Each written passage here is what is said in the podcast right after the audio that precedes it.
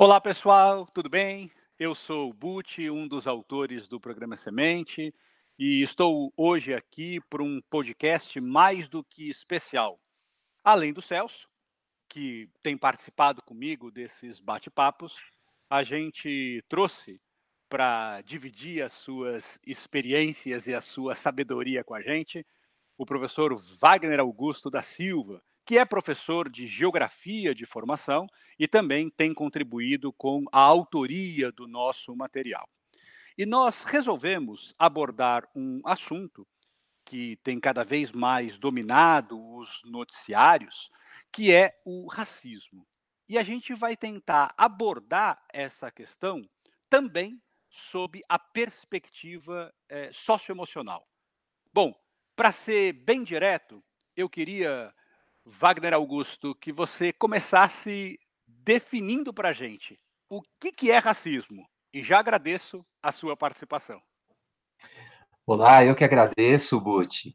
E acho que assim, de uma maneira bem direta, a gente pode observar que o racismo ele é uma, uma forma de discriminação. E, e vamos entender que o, a discriminação ela caracteriza-se como um tratamento diferenciado.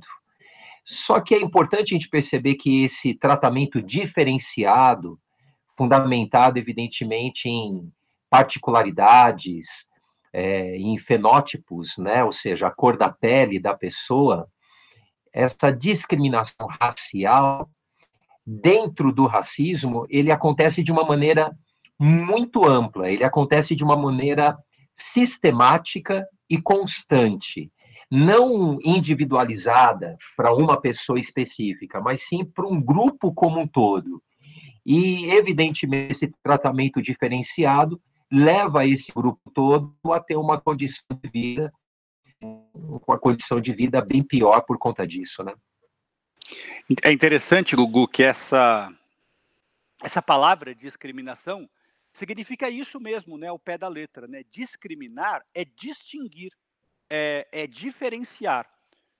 Por si só, isso ainda não revelaria o preconceito, mas como você bem fala, né, a partir do momento que essa distinção pode gerar uma desigualdade, pode gerar uma forma de, de categorizar as pessoas de maneira diferente, aí a gente passa a ter o preconceito.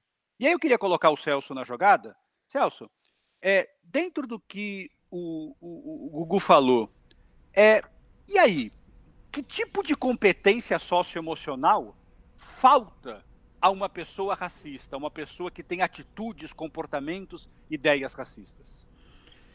Oi, Buti. Oi, Gugu. É um prazer estar aqui batendo esse papo com você. É, eu, eu olharia uma perspectiva, é, não o falta, mas o que precisa ser desenvolvido. Falta no sentido de algo a desenvolver, né? E fundamentalmente é o respeito.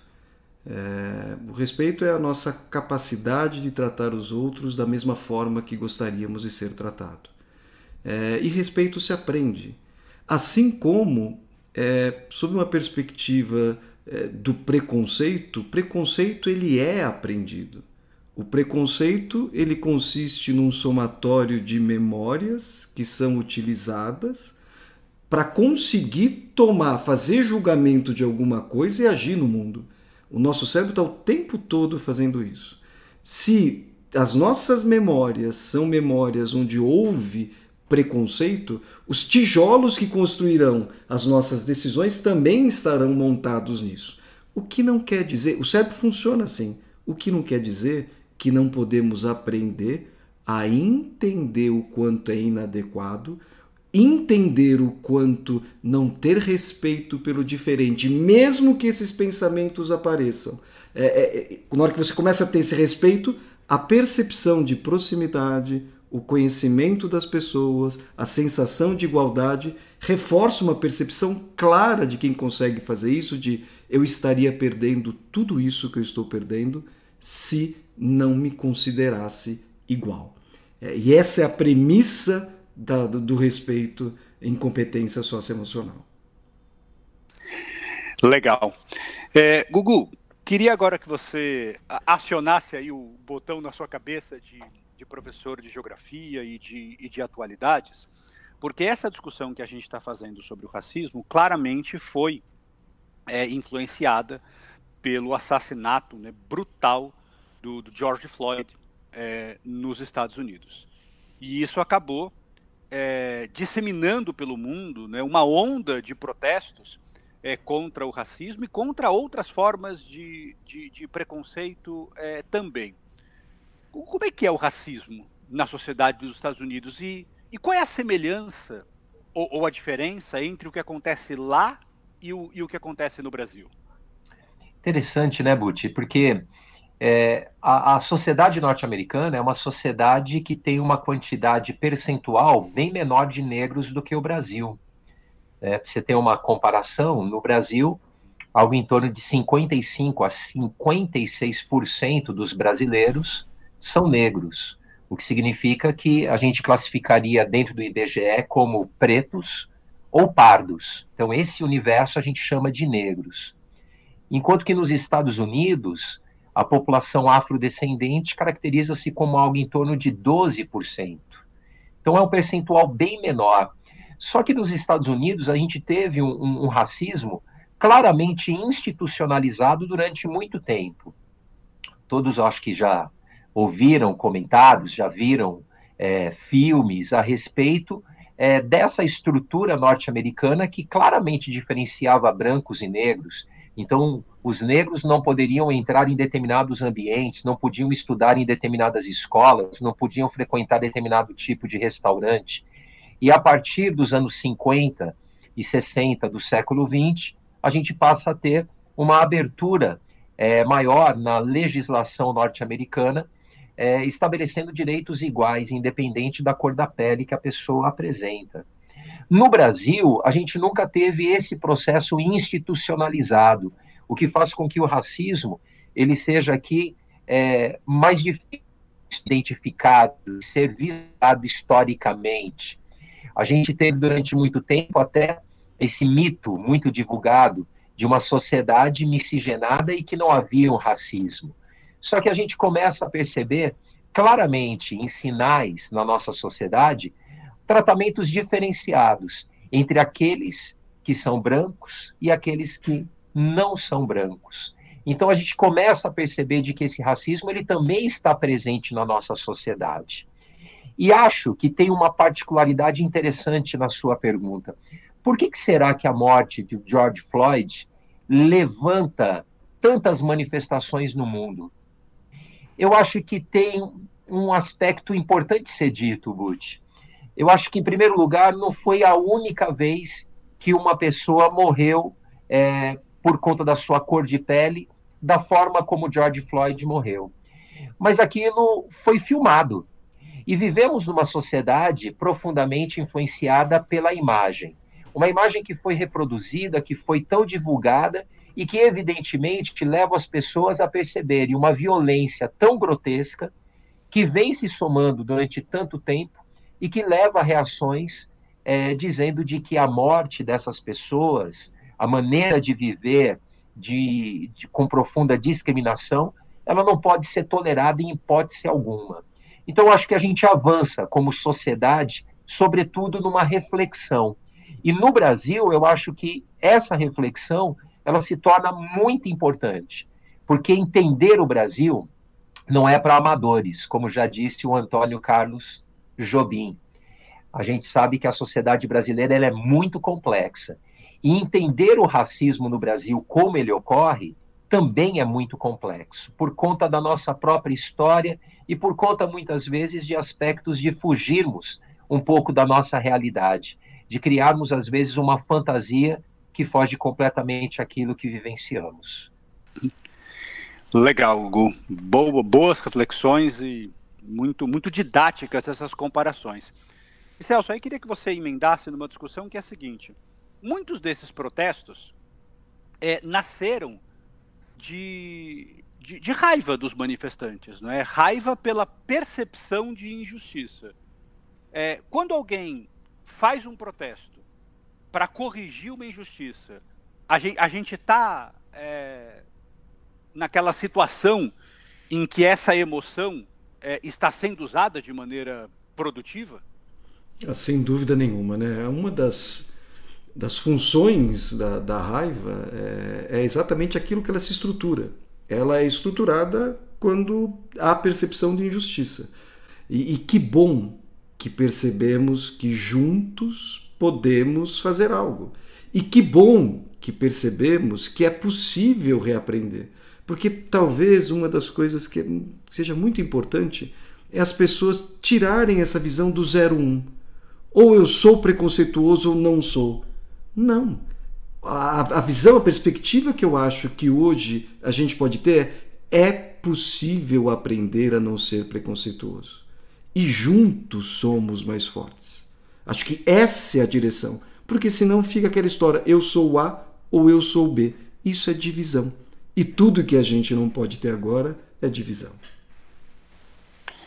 Bom, é, o Celso, o Gugu e eu somos amigos, colegas de trabalho há mais de, de 20 anos.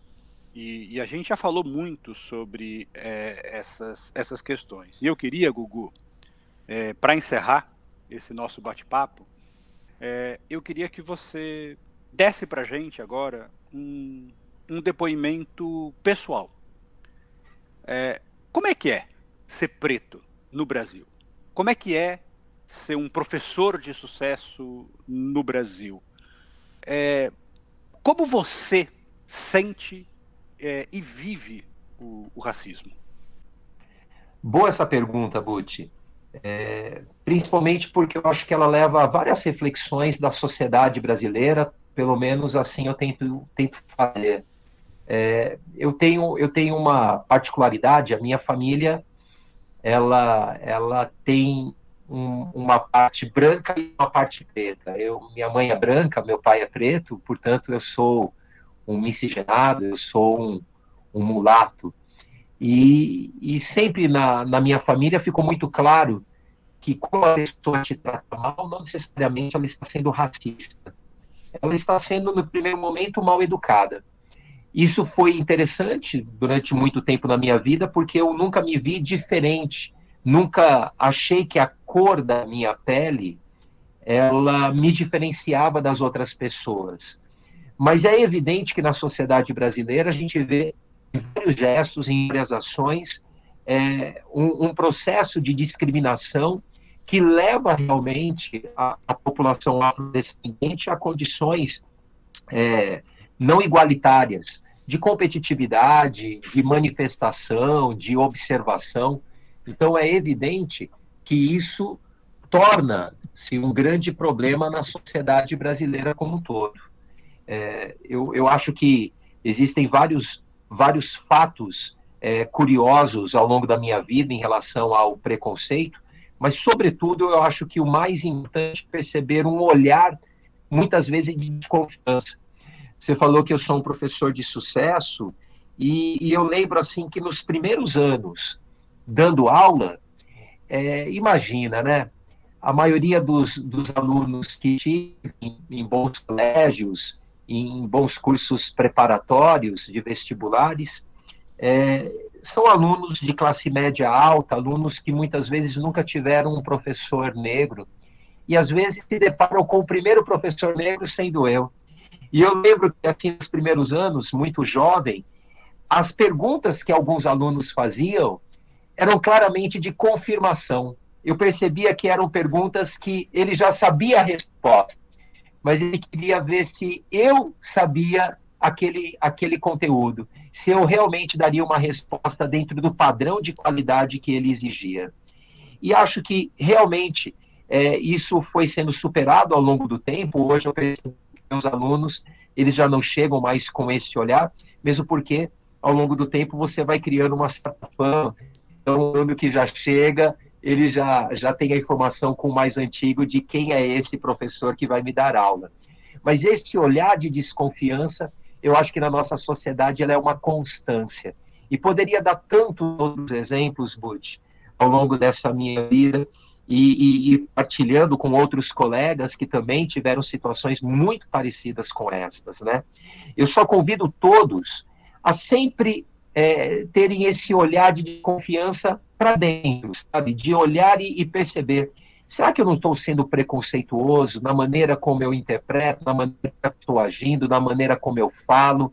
Eu acho que essa desconfiança é o primeiro passo para que a gente possa é, ser menos conceituoso, é, ter menos gestos discriminatórios. Se a gente não olhar para dentro e fazer essa reflexão, seguramente a gente vai perpetuando situações é, que a gente foi aprendendo, que a gente foi simplesmente reproduzindo, porque a nossa sociedade ela é assim, é uma sociedade que muitas vezes naturalizou o, o racismo, o preconceito, e a gente acha que é tudo bem, que não tem nenhum problema. Mas no fundo, no fundo, a gente transforma-se numa sociedade muito pior, mas muito pior, com esse preconceito se generalizando sendo tão forte e tão constante. Legal, Hugo. Obrigado pela, pela participação. É, eu, eu me lembro de algum ativista uma vez que disse isso, e eu achei uma metáfora tão, tão simples, que é o seguinte, quando é, você pisa no pé de alguém e a pessoa diz, é, doeu, você só pede desculpa. É, você não precisa é, dizer que não quis pisar forte ou que a pessoa não deveria ter sentido dor. É, a gente ter esse olhar, como o Celso disse, de tratar os outros como nós gostaríamos de ser tratados, o que está ligado a essa competência socioemocional do, do respeito, é, é, lidar com uma dose de reciprocidade. E, e, é um estado, na verdade, de reflexão e de, e de vigilância completa. E o que é interessante desse tipo de discussão é que, como eu disse no começo, a gente pode estabelecer essas conexões entre a atualidade e a aprendizagem socioemocional. Bom, eu faço um convite a todos, a todas, para acompanharem eh, o programa Semente pelas redes sociais. Nós estamos aí em todas as plataformas de vídeo, eh, de, de áudio, eh, e pelas nossas redes sociais a gente vai começar a fazer lives também é, é, debatendo esses assuntos com, com os nossos convidados e quem tiver sugestão de temas para a gente abordar serão, serão muito bem-vindas. Queria agradecer ao Celso, queria Deixa agradecer. Deixa eu só fazer uma ao... intervenção, Bute, bem rapidinho. Eu sei que o nosso tempo está fui, mas é, eu não posso perder a primeira oportunidade de agradecer o Gugu e tentar fechar com como ele, ele, ele sintetizou numa frase, talvez a sabedoria de mãe é, quando ele sentiu algum preconceito na cabeça dele, o problema não está com ele, tá? Outra pessoa que é má, mal educada.